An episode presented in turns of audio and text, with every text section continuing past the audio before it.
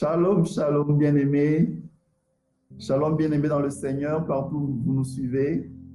C'est un privilège pour moi de me tenir euh, dans vos demeures grâce à ces nouvelles technologies de l'Internet, de l'information. Dieu soit béni. Je remercie vivement le pasteur Fortuna Kabongo pour le privilège qu'il nous donne encore de partager sa parole, la parole du Seigneur au sein de cette grande église CEP. Que l'Éternel le bénisse abondamment. Je ne manquerai pas de citer maman Claudine également. Que Dieu les bénisse pour le travail qu'ils abattent, mais aussi pour les merveilleux frères qui servent le Seigneur. Que Dieu vous bénisse abondamment. Vous avez choisi la bonne part, comme pouvait dire Jésus, la part de pouvoir servir le Seigneur. Et là où vous êtes, soyez à l'aise, écoutez la parole attentivement, que le Seigneur vous bénisse. Nous allons partager un thème merveilleux qui s'intitule Jésus au centre de nos vies. Jésus au centre de nos vies. Et nous allons lire le texte de base dans Jean chapitre 2 du premier au onzième verset. Jean chapitre 2 du verset 1 à 11. Je lis dans le nom de Jésus. Trois jours après, il y eut des noces à Cana en Galilée. La mère de Jésus était là et Jésus fut aussi invité aux noces avec ses disciples. Le vin ayant manqué, la mère de Jésus lui dit, Ils n'ont plus de vin. Jésus lui répondit, Femme, qu'y a-t-il entre moi et toi? Mon heure n'est pas encore venue. Sa mère dit au serviteur, Faites ce qu'il vous dira. Or, il y avait là six vases de pierre destinés aux purifications des Juifs et contenant chacun deux ou trois mesures. Jésus leur dit, remplissez d'eau ces vases et ils les remplirent jusqu'au bord. Puisez maintenant, leur dit-il, et portez-en à l'ordonnateur du repas. Ils emportèrent. Quand l'ordonnateur du repas eut goûté l'eau changée en vin, ne sachant d'où venait ce vin, tandis que les serviteurs qui avaient puisé l'eau le savaient bien, il appela l'époux et lui dit, Tout homme sert d'abord le bon vin, puis le moins bon après, quand c'est enivré. Toi, tu as gardé le bon vin jusqu'à présent. Tel fut à Cana en Galilée le premier miracle que fit Jésus. Il manifesta sa gloire et ses disciples crurent en lui. Alléluia. Est-ce que nous pouvons acclamer la parole de Dieu là où nous nous trouvons dans nos demeures? Que la gloire soit rendue au Seigneur. Nous prions, Seigneur, s'il te plaît, nous voulons parler de ta part. Utilise-nous, éternel, comme tu as utilisé ces vases. Utilise-nous pour ta gloire, parce que tu es le Dieu des miracles. Bénis quelqu'un, éternel, dépose quelque chose Donne la joie, Seigneur, dans la vie de quelqu'un. Dépose quelque chose de toi dans la vie de quelqu'un et enlève ce qui est de l'ennemi, qui, qui amène l'inquiétude, qui amène les pleurs. Au nom de Jésus, que Jésus soit glorifié. Et avec le Saint-Esprit, nous disons, gloire à toi, Seigneur Jésus. Gloire au Seigneur Jésus. Sans doute plusieurs d'entre vous ont déjà écouté cette histoire du miracle de la transformation de l'eau en vin. C'est le tout premier miracle que Jésus va accomplir dans son ministère. Et moi, je me posais la question, pourquoi est-ce que le Seigneur doit commencer son tout premier miracle par quelque chose qui, est sujet à polémique? Et peut-être que vous allez aussi me demander, mais pasteur, pourquoi tu veux nous amener sur un thème qui est sujet à polémique? Bien aimé, Dieu choisit parfois des choses folles pour pouvoir confondre les sages. Dieu choisit parfois des choses qui, qui peuvent sembler nous dépasser, qu'on ne comprend pas, mais pour tirer une leçon très importante. Et le vin est transformé en, l'eau est transformée en vin et ce vin va permettre à plusieurs personnes de se réjouir dans la fête. Vous vous dites, mais pourquoi cette illustration? Rappelez-vous que le vin représente le sang de Jésus. Quand Jésus a fait, avant de pouvoir euh, aller subir le supplice de la croix, il a fait Sainte Seine avec ses disciples. Il a dit, prenez ce vin, ça représente mon sang, mon sang qui va couler à la croix de Golgotha. Donc déjà, la première des choses que j'aimerais mettre dans ta tête, c'est que le vin, c'est le symbole du sang de Jésus. Et déjà, par ce premier miracle, Jésus, Jésus veut montrer que il va réellement nous sauver par son sang. Son sang va couler pour que nous, nous puissions avoir la vie. Ce n'est pas euh, nos efforts, ce n'est pas notre capacité, mais ce sont sang qui coule pour que nous ayons la vie. Voilà, donc pour essayer de fixer sur, euh, sur ce, cela. Alors, rentrons dans l'histoire.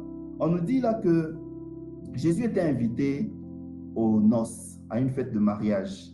Il est invité à une fête de mariage et il va y aller bien volontiers. Déjà, la première des choses que je constate, c'est que Jésus, c'est un homme simple. Jésus n'est pas orgueilleux. Jésus n'est pas quelqu'un qui, qui, qualifie les gens, qui commence à faire des spéculations. Moi, je me dis, avec la sainteté qu'il avait, est-ce qu'il pouvait aller dans un endroit comme une fête pour marquer sa présence, se réjouir avec les autres? Mais Jésus nous prouve qu'il il se dispose à, à, à plaire, il se dispose à pouvoir réjouir les gens par sa présence. Je vous assure que si cet endroit n'était pas bon, Jésus n'allait pas y aller. Vous vous rappelez quand Jésus avait été invité en, en Judée, alors qu'il savait qu'on allait lui faire du mal là-bas, Jésus n'est pas parti en Judée. Il n'est pas parti. Ses frères le poussaient en disant, vas-y, parce que vous savez que ses frères ne l'aimaient pas aussi beaucoup. Ses frères lui disaient, va, va en Judée. Là-bas, va en Judée, tu, tu n'as pas, tu pas besoin de te cacher ici. Mais Jésus n'est pas parti en Judée parce qu'il savait qu'il n'y avait pas quelque chose de bon en ce moment-là. Mais il a dû partir après le moment venu. Donc si Jésus part à cette fête, c'est qu'il a quelque chose de, de bon à tirer. Et déjà, la première leçon que j'aimerais te dire, ne va pas à un endroit sans objectif. Ne va pas quelque part sans objectif. Vas-y avec un objectif. Vous voyez que quand Jésus va partir à cette fête, il avait un objectif. Je crois que dans sa préscience, il savait ce qu'il allait faire. Et il est parti avec un objectif. Et donc, Jésus va partir. Et puis, je me dis aussi, le premier miracle que Jésus va faire n'a pas trait à quelque chose d'ecclésiastique. Le premier miracle n'a pas trait à quelque chose de religieux, entre guillemets. Ça a trait à quelque chose de social, quelque chose qui a trait à la famille. Et ça me montre que le Seigneur accorde particulièrement de l'importance à la famille. Ça montre que le Seigneur accorde particulièrement de l'importance à la réussite de la vie sociale des gens, à la réussite des relations entre les gens. Vous savez, on ne peut pas vivre aujourd'hui isolé, on est seul, et puis on va quelque part en Antarctique, on vit seul. On vit toujours en société. Et vous savez, la famille, c'est la cellule de base de la société. Et donc Jésus est en train de nous montrer qu'il a besoin de restaurer la cellule de base de la société.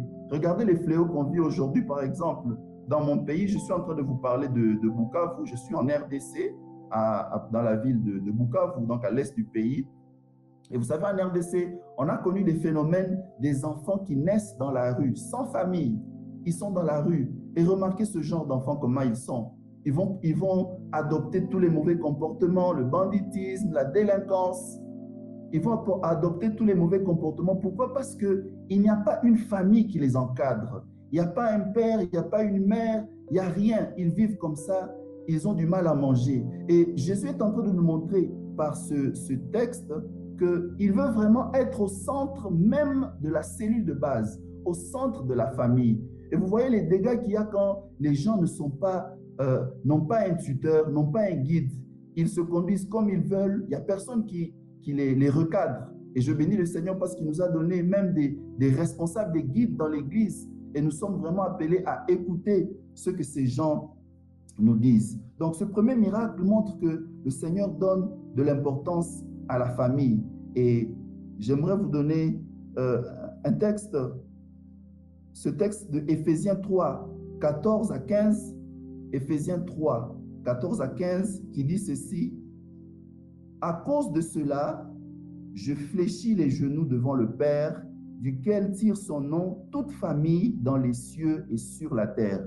Paul est en train de faire une prière. Il dit, à cause de cela, je fléchis les genoux vers le Père. Paul prie au Père. Il dit, il prie le Père de qui toute famille sur terre tire le nom. Ça veut dire que le souhait de Dieu est que toutes les familles tirent leur nom de Dieu. Le souhait de Dieu est que toutes les familles tirent leur identité de Dieu. Le souhait du Seigneur est que toutes les cellules de base, toute notre vie tire le nom de Dieu. Ça veut dire que nous portions le caractère de Dieu, que nous portions l'identité de Dieu, que nous portions ce que Dieu est pour que nous puissions marcher, euh, évoluer euh, convenablement. Et c'est ce que le Seigneur est en train de faire. Donc dans cette fête, il veut vraiment marquer sa touche. Il est invité dans cette fête. Il veut être au centre de ce mariage. Il veut être au centre de cette vie.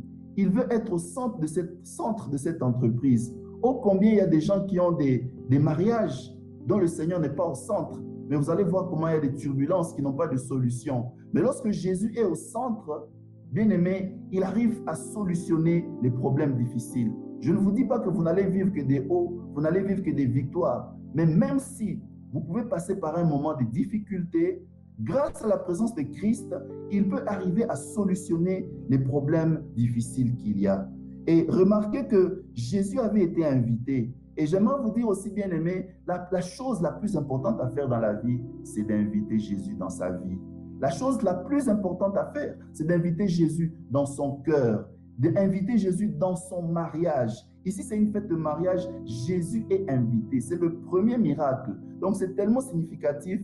On doit inviter Jésus dans notre vie afin que lui puisse gouverner. Lui voit là où nous ne voyons pas. Lui, il a une force de vaincre les forces des ténèbres que nous ne pouvons pas vaincre. Lui, il sait voir dans l'obscurité, comme il pouvait diriger les enfants d'Israël dans le désert. Les enfants d'Israël étaient dans un désert alors qu'ils étaient sortis de l'Égypte. Ils ne connaissaient pas la route, mais le Seigneur les dirigeait par la colonne de nuée et par la colonne de feu. Et lorsque Jésus est au centre, il peut nous diriger par sa, son Esprit Saint, par sa parole. Jésus est donc invité dans dans cette fête. Et j'aimerais te dire, Apocalypse 3, 20 dit ceci, voici, Apocalypse 3, 20, voici je me tiens à la porte et je frappe. Si quelqu'un entend ma voix et ouvre la porte, j'entrerai chez lui, je souperai avec lui et lui avec moi. J'aimerais te dire que Jésus veut qu'on puisse l'inviter. Il veut qu'on puisse l'accueillir dans notre vie. Il est là en train de frapper. Il est en train de frapper. Il dit, je me tiens à la porte et je frappe. Ces gens ont bien fait d'inviter Jésus dans leur mariage. Et c'est ce que Jésus fait pour nous aussi. Il veut venir chaque fois. Notre conscience nous interpelle. Est-ce que tu as mis Jésus à la première place? Est-ce que tu as confié ce projet au Seigneur? Est-ce que tu as confié cette entreprise au Seigneur? Est-ce que tu as confié cette décision au Seigneur? Il se tient à la porte et il frappe. Et donc le Seigneur est souvent là en train de frapper. Il est là. Il veut qu'on puisse réellement lui donner une place de choix afin que lui puisse réellement demeurer. Et voyez, le bien qui a été fait, c'est que puisque Jésus avait été invité, il y avait quelque chose qui est arrivé. Et c'est ce que nous voyons au verset 3. On nous dit ceci, le vin avait manqué. Waouh, c'est ça le problème qui arrive. Le vin a manqué. Bien aimé, j'aimerais te dire une troisième vérité, c'est que Lorsque tu invites Jésus dans ta vie, dans ton mariage, ça ne veut pas dire que tout sera en rose. Ça ne veut pas dire que tout va marcher. Tu peux passer par la vallée de l'ombre de la mort. Mais l'avantage, c'est d'avoir Jésus-Christ à l'intérieur de son mariage. Tu peux être comme dans cette barque et puis la tempête surgit. La tempête commence à agiter la barque et la barque commence même à, à tanguer. La barque veut, l'eau commence même à entrer dans la barque. Mais l'important, c'est d'avoir Jésus dans la barque. Parce que quand Jésus est dans la barque, tu peux aller lui dire, Maître, Maître, réveille-toi. Et il va se réveiller. Il va dire à la tempête, Tempête, calme-toi. Et la tempête va, se calmer. Jésus est invité dans cette fête et le vin a manqué. Le vin a manqué, ça, ça, ça nous symbolise les difficultés par lesquelles on passe. On peut passer par une difficulté de plusieurs ordres.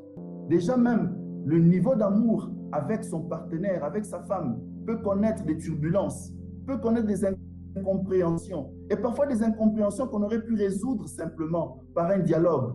Mais lorsque on ne veut plus dialoguer, lorsqu'on prend des positions, on se dit, moi j'ai raison, je ne vais pas m'humilier. L'autre aussi dit, moi j'ai raison, je ne vais pas m'humilier. C'est lui qui a tort, c'est lui qui doit s'humilier. Vous voyez, ça ça, ça, ça, pose, ça pose problème. Mais lorsqu'on remet Jésus au centre, Jésus va venir remettre son caractère qui nous amène à agir selon son caractère de douceur, selon son caractère de simplicité. C'est ça le problème. Le problème arrive. Les problèmes peuvent arriver. Vous savez, Abraham avait connu des problèmes avec Sarah lorsqu'ils avaient une difficulté pour avoir leur enfant. Ils ont eu des problèmes. Sarah va suggérer à Abraham d'aller faire un enfant avec Agar. Et puis après, Agar va commencer à s'enorgueillir devant Sarah. Et voilà, ça, ça va créer un problème dans le couple, un problème difficile, une incompréhension. Pourtant, le conseil était venu de qui? Le conseil était venu de Sarah elle-même. Mais après, elle va se dire non, cette Agar, cette servante ne me respecte plus. Le problème peut arriver. Mais voilà, ils ont dû résoudre la situation grâce à la présence du Seigneur. Ils vont se dire, euh, Sarah va finalement dire à Abraham, répudie Agar, chasse-la avec l'enfant. Et Abraham n'avait pas de choix. Il va accepter de s'humilier. Il n'a pas fait sortir ses griffes. Et voilà que la paix a fini par régner. Donc j'ai donné cette illustration pour montrer que le problème peut arriver. Et dans le cas qui nous concerne ici, il y a un problème qui arrive. Et ce n'est pas un problème des moindres. Vous savez que à l'époque, les fêtes prenaient beaucoup de jours. Les, les fêtes prenaient beaucoup de jours et il fallait réellement que la fête arrive à satisfaire les invités. Les invités venaient, ils passaient beaucoup de temps et il fallait une bonne planification. Il fallait des projections. Mais ici, remarquez, on va se poser la question, mais qui a fauté dans tout cela? Est-ce que c'est celui qui a fait le budget qui n'a pas prévu les invités? Ou bien est-ce qu'il y a quelqu'un qui a invité d'autres personnes? Chez nous, par exemple, ici, quand, quand il y a une fête, c'est tout le monde qui veut venir. Même si vous n'avez pas l'invitation, vous allez voir quelqu'un qui se pointe. Et quand on ne le reçoit pas, il se fâche. Non, on n'a pas invité. Alors que moi, je suis celui-ci. Je suis celui-là. Le budget est limité. Voyez-vous? Et on va se dire, mais est-ce que ce sont les invités qui sont venus à l'improviste, qui n'ont pas annoncé leur venue? Est-ce que c'est le gestionnaire de la fête qui n'a pas organisé la fête, qui n'a pas bien planifié? Eh bien, on peut se dire la faute. On peut, on peut, on peut euh, euh, attribuer la faute à qui que ce soit. Mais remarquez, Jésus ne va pas aller dans cette logique de la condamnation. Il ne va pas rentrer dans cette logique de condamner les gens. Bien au contraire, Jésus va chercher à solutionner le problème. Et ça, c'est ce que j'aime avec le Seigneur.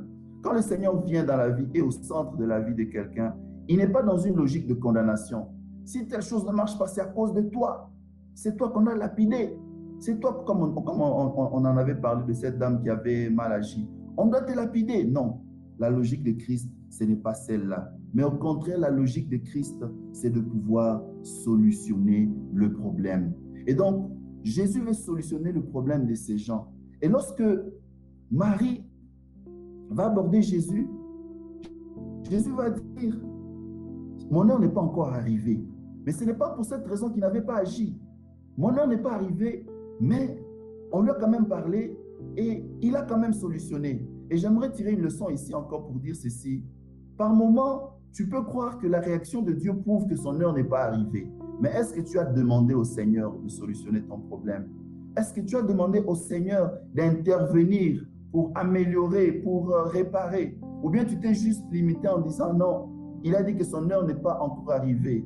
Il y a même une autre version qui traduit cette phrase en disant en quoi cela me concerne? En quoi la solution du, manque de, vin à cette fête me concerne? Mais par après, Jésus-Christ a solutionné le problème. Donc ça veut dire que le Seigneur nous accorde une grande importance et ne nous disqualifions pas nous-mêmes en nous mettant à l'écart avec des pensées peut-être qui, qui, qui, ne sont pas les pensées bibliques ou on s'auto-élimine en se disant oui, c'est un malheur pour moi. Parce que lorsque le vin a manqué, on va commencer à se dire, oui, c'est un signe indien. Ça veut dire que ce n'était pas la femme de ma vie. Ça veut dire que euh, c'était, elle, était dans le péché. Ou ça, veut, ça peut susciter une bagarre. Moi, j'ai assisté à, des mariages, à des endroits où les couples vont se, se bagarrer, les familles vont se bagarrer, juste parce qu'ils n'ont pas pu maîtriser les émotions, les, les paroles des gens, et puis se mettre à se bagarrer. Et tout va se mettre à foirer.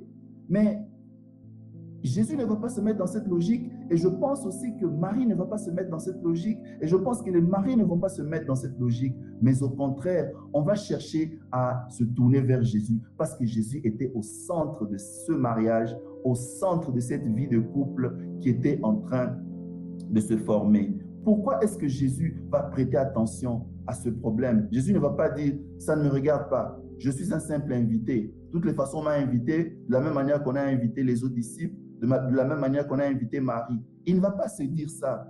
Jésus va plutôt prêter attention au cas de ces personnes. Et bien aimé, j'aimerais te dire que Jésus prête effectivement attention à ton problème. Jésus prête attention à tes difficultés. Il prête attention à tes questions. Mais la chose à faire, c'est de se tourner vers lui. Quand tu as une difficulté, ne cherche pas à te casser la tête. Tu risques même d'attraper une maladie En réfléchissant trop, tu risques d'avoir de la gastrite. En réfléchissant trop, tu risques d'avoir des, maladies qui vont se développer. Mais prends le temps. La Bible déclare dans Matthieu 11, 28, faites reposer sur lui vos fardeaux. Venez à moi, vous tous qui êtes fatigués, chargés, je vous donnerai du repos.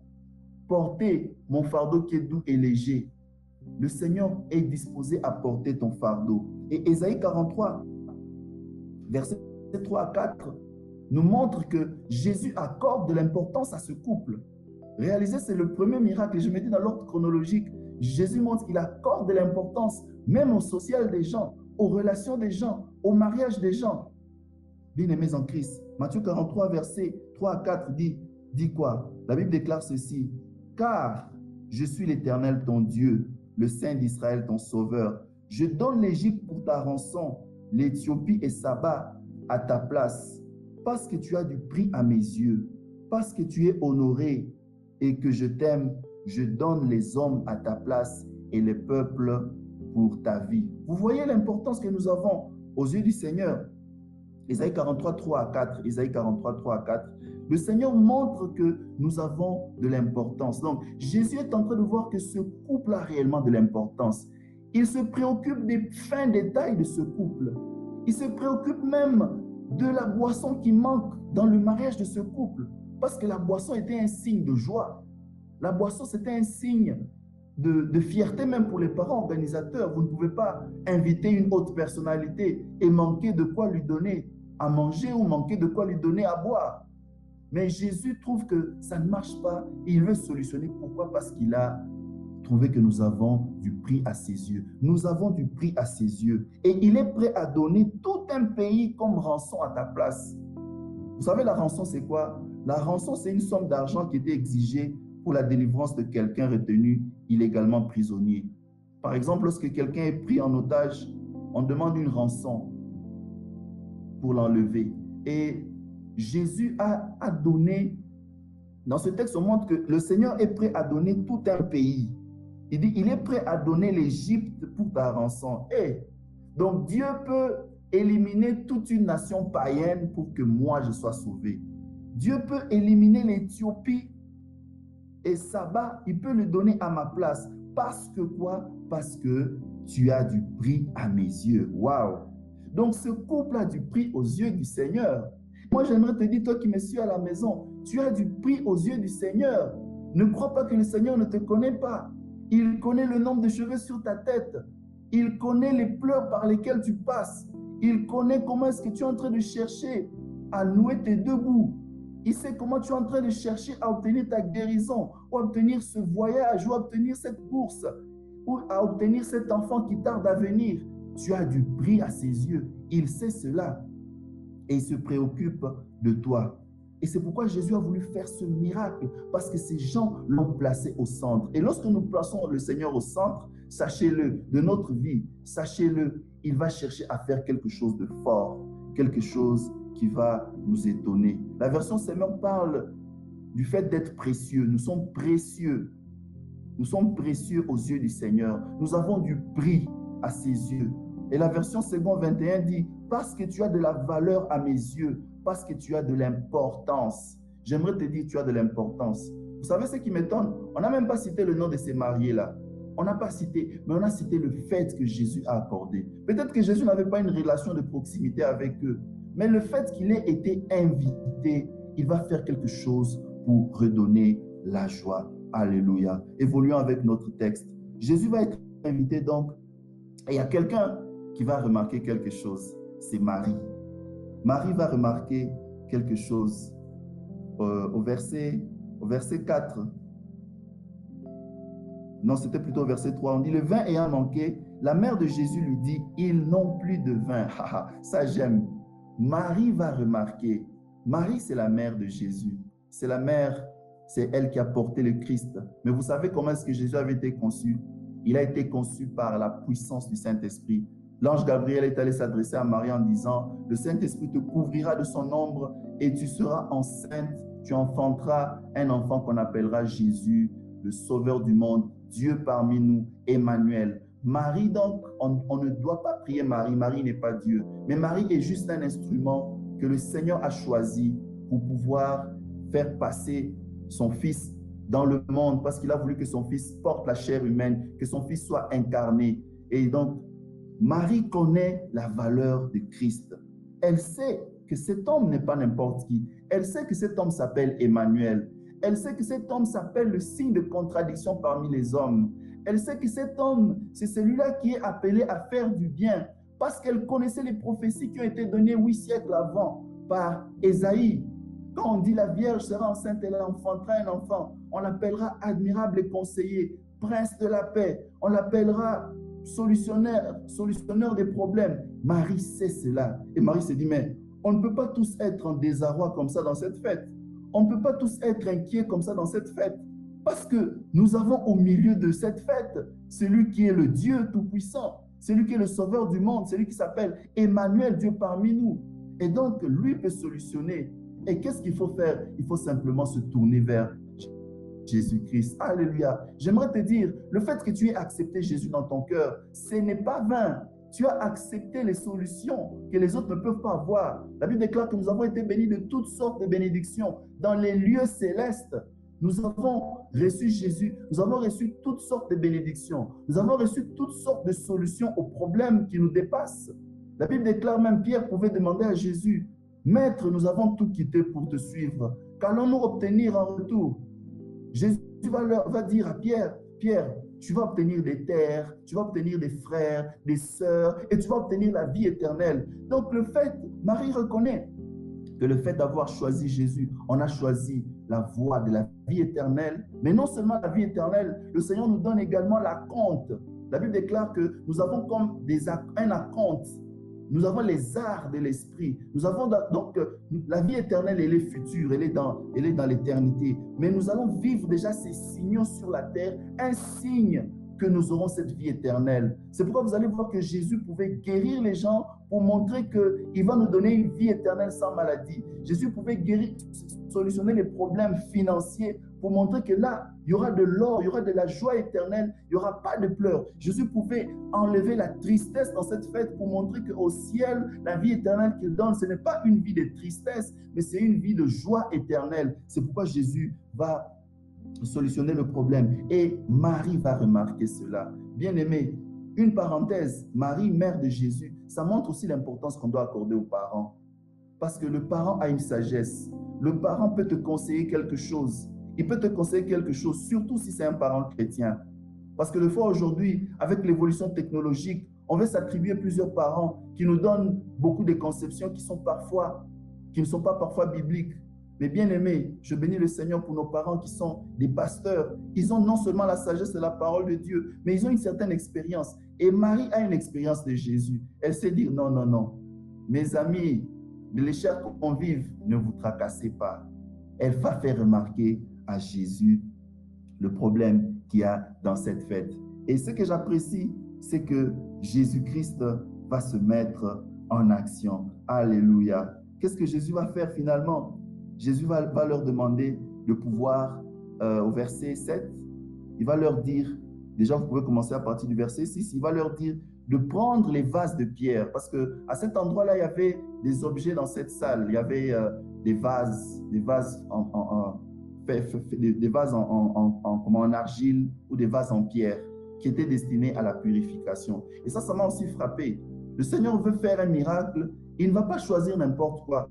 Il va choisir des vases destinés à la purification. Tu peux appeler ça des tonneaux, tu peux appeler ça des jarres, comme tu veux. Ce sont des, choses, euh, des, des, récipients dans lesquels on mettait de l'eau pour faire les, les rites d'ablution, pour pouvoir se, purifier. Vous voyez un peu les, les musulmans se lavent souvent les pieds, mais les juifs aussi avaient cette habitude de, se nettoyer. Et Jésus va demander d'utiliser cela. Ça veut dire quoi? Ça veut dire que le miracle passera par la pureté. Le miracle, le miracle passera par la sainteté. Et j'aimerais te dire en passant, ne néglige pas la vie de sainteté, ne néglige pas la vie de pureté, parce que Dieu aime la pureté, Dieu aime la sainteté.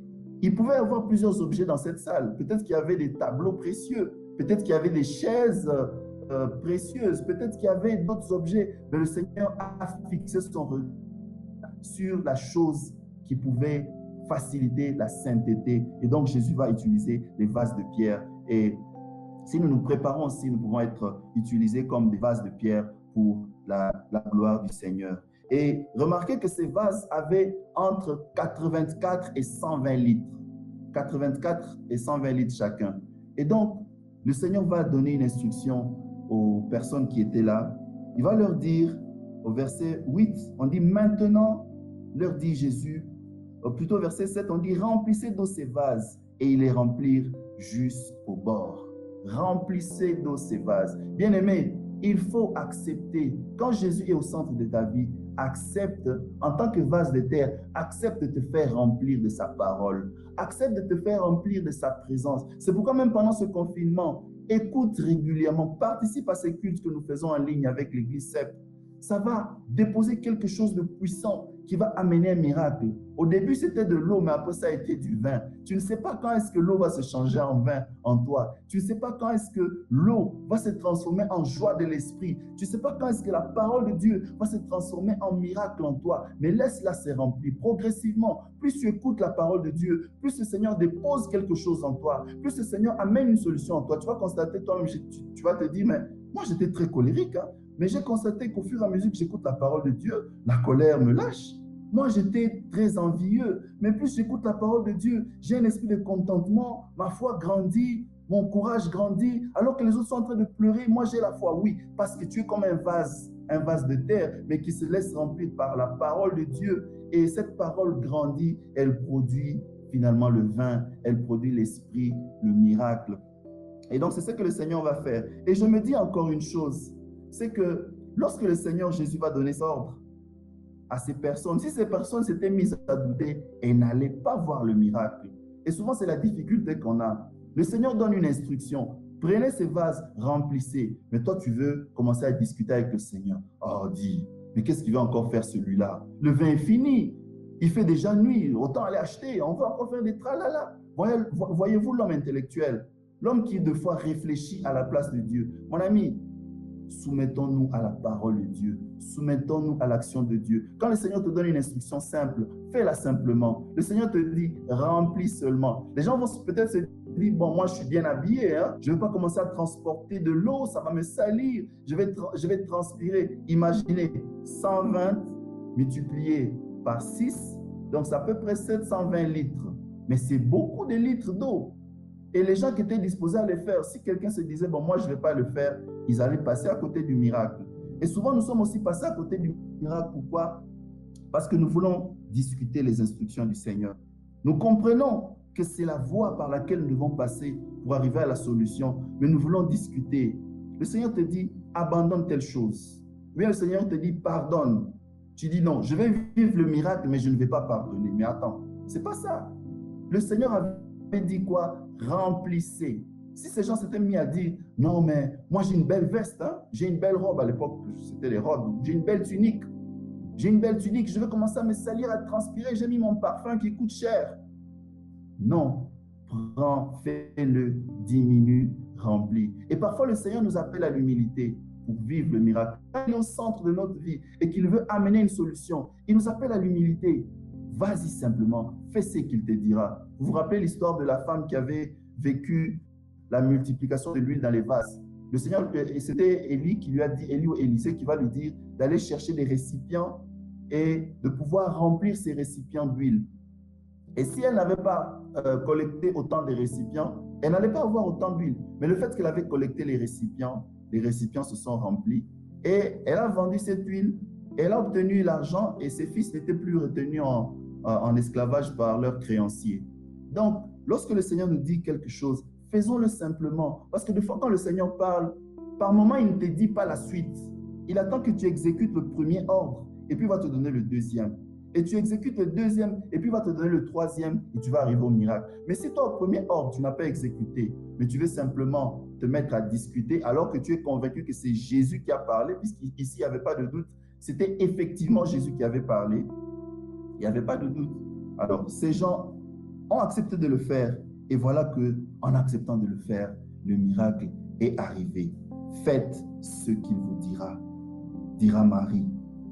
Et au verset 8, puisez maintenant, leur dit-il, portez-en à l'ordonnateur du repas. J'imagine encore, c'était un travail de porter 720 litres. Là, je suis en train d'exagérer. Mais c'était un travail. Mais ils vont le faire.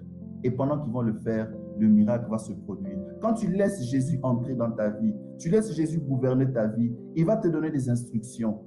Et à partir de ces instructions-là, le miracle va venir. Et tu vas commencer à vivre comme ça progressivement. Tu, obéis à une, instruction et après, quelque chose se produit. Tu obéis encore, quelque chose se produit. Donc, il n'était pas suffisant juste de pouvoir remplir les vases, mais encore fallait-il les transporter. Et quelqu'un qui se dirait, mais on devait acheter, euh, on pouvait acheter, on allait avoir l'argent où en ce moment-là? On n'allait peut-être pas avoir l'argent en ce moment-là pour acheter euh, du vin. Et même si on avait l'argent en ce moment-là, il fallait que ce soit la journée. Je n'imagine pas qu'avec la technologie de cette époque, on pouvait acheter des choses la nuit. Et quelle quantité acheter? 720, j'étais en train de faire les calculs, c'est à peu près 2000 euros. 2000 euros de boisson. Waouh! Le Seigneur a fait un miracle, n'est-ce pas? Étonnant. Le Seigneur va, va montrer qu'il est un Dieu riche, sans passer par l'argent forcément, mais par l'obéissance à la parole, il va accomplir un miracle. Et j'imagine la joie, la joie que va expérimenter ces personnes-là. Ils vont expérimenter une telle joie. On va dire, mais comment tu as gardé ce, cette, cette boisson à la fin? En général, on donne la, la, bonne boisson avant que les gens s'enivrent. Et puis après, on donne la mauvaise. Mais toi, tu as fait l'inverse. Eh bien, le Seigneur veut nous dire encore une chose ici, que, bien aimé, avec le Seigneur, la finalité est toujours bonne. Avec le Seigneur, la finalité est toujours bonne. Regardez, au début de l'histoire, c'est la tristesse. Le vin manque, la carence. Et par le vin qui manque, tu peux mettre tout ce que tu veux. Tu peux mettre l'enfant qui manque, tu peux mettre le travail qui manque, tu peux mettre la difficulté qui manque, tu peux mettre les papiers que tu n'as pas encore obtenus. Ça manque. Mais quand tu mets Jésus au centre et que tu suis ses instructions, faites ce qu'il vous dira. Comme l'a dit Marie, tu vas arriver à ton miracle. Et donc, bien aimé, lorsque nous faisons cela, nous arrivons au miracle et Jésus arrive à agir. Mais bien aimé, essayons un peu d'analyser ce vin. Ce vin, Ésaïe 55, verset 1 dit, vous tous qui avez soif, Ésaïe 55, 1, vous tous qui avez soif, venez aux eaux, même celui qui n'a pas d'argent, venez acheter et manger. Venez acheter du vin et du lait sans argent, sans rien payer. Vous qui avez soif, venez, venez acheter du vin sans argent. Bien-aimé, ce vin-là qu'on achète sans argent, c'est la présence du Saint-Esprit. La présence du Saint-Esprit dans notre vie amène la joie. La présence du Saint-Esprit dans notre vie amène la, la paix. Jésus, quand il vient, il met sa joie, sa vie en nous. Et nous mangeons sans payer parce que Jésus a payé pour nous. Il est mort. Il est mort pour nous parce que il a notre péché, notre souffrance. Et je ne vais pas euh, euh, aller vers la conclusion sans citer ce texte d'Éphésiens 5, 18 à 21. Éphésiens 5, 18 à 21, parce que d'aucuns diront, mais est-ce que le Seigneur veut montrer qu'il encourageait l'ivresse? Non, ce n'est pas cela. Rappelez-vous, au début, j'ai dit quoi? Le Seigneur choisit les choses folles pour confondre les sages. Éphésiens 5, 18 dit ceci. Ne vous enivrez pas de vin, c'est de la débauche. Soyez au contraire remplis de l'esprit. Soyez au contraire remplis de l'esprit. Entretenez-vous par des psaumes, par des hymnes, par des cantiques spirituels chantant, célébrant de tout votre cœur les louanges du Seigneur. Rendez continuellement grâce pour toutes choses à Dieu le Père au nom du Seigneur Jésus-Christ, vous soumettant les uns aux autres dans la crainte de Christ. Eh bien, mes amis, ce vin, ce n'est pas le vin du monde. Ce vin, c'est la plénitude du Saint-Esprit. Ce vin, c'est la plénitude de Christ. Quand le Saint-Esprit remplit notre vie, nous sommes poussés à adorer le Seigneur. Nous sommes poussés à chanter des hymnes pour le Seigneur. Et donc, bien aimé, ne me dis pas que le vin que Jésus-Christ voulait donner, c'était pour amener les gens à vivre dans un libertinage, loin de là. Le Seigneur voulait qu'il veut que les gens soient remplis du vin de l'Esprit, de la joie du Saint-Esprit, que nous soyons remplis de la joie, de la présence du Seigneur. Parce que lorsque Jésus a opéré ces miracles, tout le monde s'est mis, était joyeux dans cette fête. Tout le monde était joyeux, tout le monde était content. parce qu'ils ont trouvé de la joie. Et Romains 14, verset 17 dit quoi? Romains 14, 17 dit, le royaume de Dieu, ce n'est pas le manger et le boire, mais c'est la justice, la paix et la joie par le Saint-Esprit. Alléluia. Vous comprenez? Le royaume de Dieu, ce n'est pas le manger et le boire. En fait, par le message que Jésus a montré, il n'a pas voulu montrer que c'est le manger ou le boire. Pas forcément ça. Je ne dis pas que le Seigneur veut que tu jeûnes, mais le message fort, il voulait donner une clé du royaume des cieux. Il dit, le royaume des cieux, ce n'est pas le manger et le boire, mais c'est quoi? C'est la justice, c'est la paix, c'est la joie par le Saint-Esprit. Alléluia. Donc, le miracle que Jésus va faire, lorsqu'il entre dans le centre, dans notre vie, il veut amener la joie. Tu n'es pas appelé à pleurer tous les jours. Tu n'es pas appelé à t'inquiéter. Mais le royaume des cieux, c'est la joie. Tu es appelé à être joyeux. Eh bien, ce couple-là ne va pas se dire non. Nous, on est un couple atypique. Comment est-ce qu'au mariage des autres, les gens se réjouissent? Mais dans notre mariage, les invités sont inquiets, les invités pleurent, les invités partent. Et même ça devient un déshonneur. Le Seigneur veut montrer qu'il veut donner la joie. La joie. Parce que la joie de l'éternel, c'est notre force. Tu as bien fait de choisir Jésus. Tu as bien fait de marcher avec Jésus et tu as, tu as bien fait de choisir cela. Le royaume des cieux, c'est la paix. Parce qu'il faut qu'il y ait la paix dans ta vie. Il faut qu'il y ait la réjouissance. Tu ne dois pas être dans des troubles. Tu dois être à l'aise. Le royaume de Dieu, c'est la justice. La justice est le contraire de l'injustice. C'est le diable qui est injuste. Mais Dieu est juste. C'est la sainteté de Dieu. Voilà ce qu'est le royaume de Dieu. Donc Jésus, quand il transforme ce, cette eau en vin, il veut montrer qu'il veut réellement amener cette joie, cette paix, cette vie en nous. Eh bien, bien aimé, j'aimerais te dire une chose. Invite Jésus-Christ au centre de ta vie. Invite Jésus. Ne l'invite pas simplement pour qu'il reste à l'extérieur, quelque part dans un coin, sans que tu t'occupes de lui, mais invite-le, donne-lui une place de choix, comme on l'a vu dans Apocalypse 3, Mange avec lui tous les jours, soupe avec lui tous les jours. Essaie de l'entendre. Il frappe tout le temps. Il veut te dire quelque chose, mais tu ne lui prêtes pas attention. Tu as juste des idées, tu as juste des pensées qui passent par, qui prennent le devant. Mais le Seigneur veut que tu puisses réellement l'écouter. Il est prêt à faire quelque chose d'étonnant. Tu pouvais imaginer qu'à ce moment-là, on allait avoir du vin pour que les gens puissent se réjouir. Eh bien, Jésus veut ta réjouissance et il peut réellement combler ton cœur parce qu'il est le Dieu tout-puissant. Il est le Dieu miséricordieux. Eh bien, nous allons prier. Nous allons prier avec quelqu'un. Là où tu es, s'il te plaît, tu peux mettre ta main sur le cœur. Tu peux mettre ta main sur le cœur. Parle au Seigneur. Seigneur Jésus, tu as entendu. Seigneur, ceux qui ont, tu as vu ceux qui ont écouté ce message. Père, tu as montré, oh Dieu, par ce message que nous avons de l'importance à tes yeux, que tu as donné ton corps tu as donné ton être pour que nous puissions être sauvés. Tu as accepté de mourir à la croix à notre place. Et tu as donné des nations comme rançon pour nous.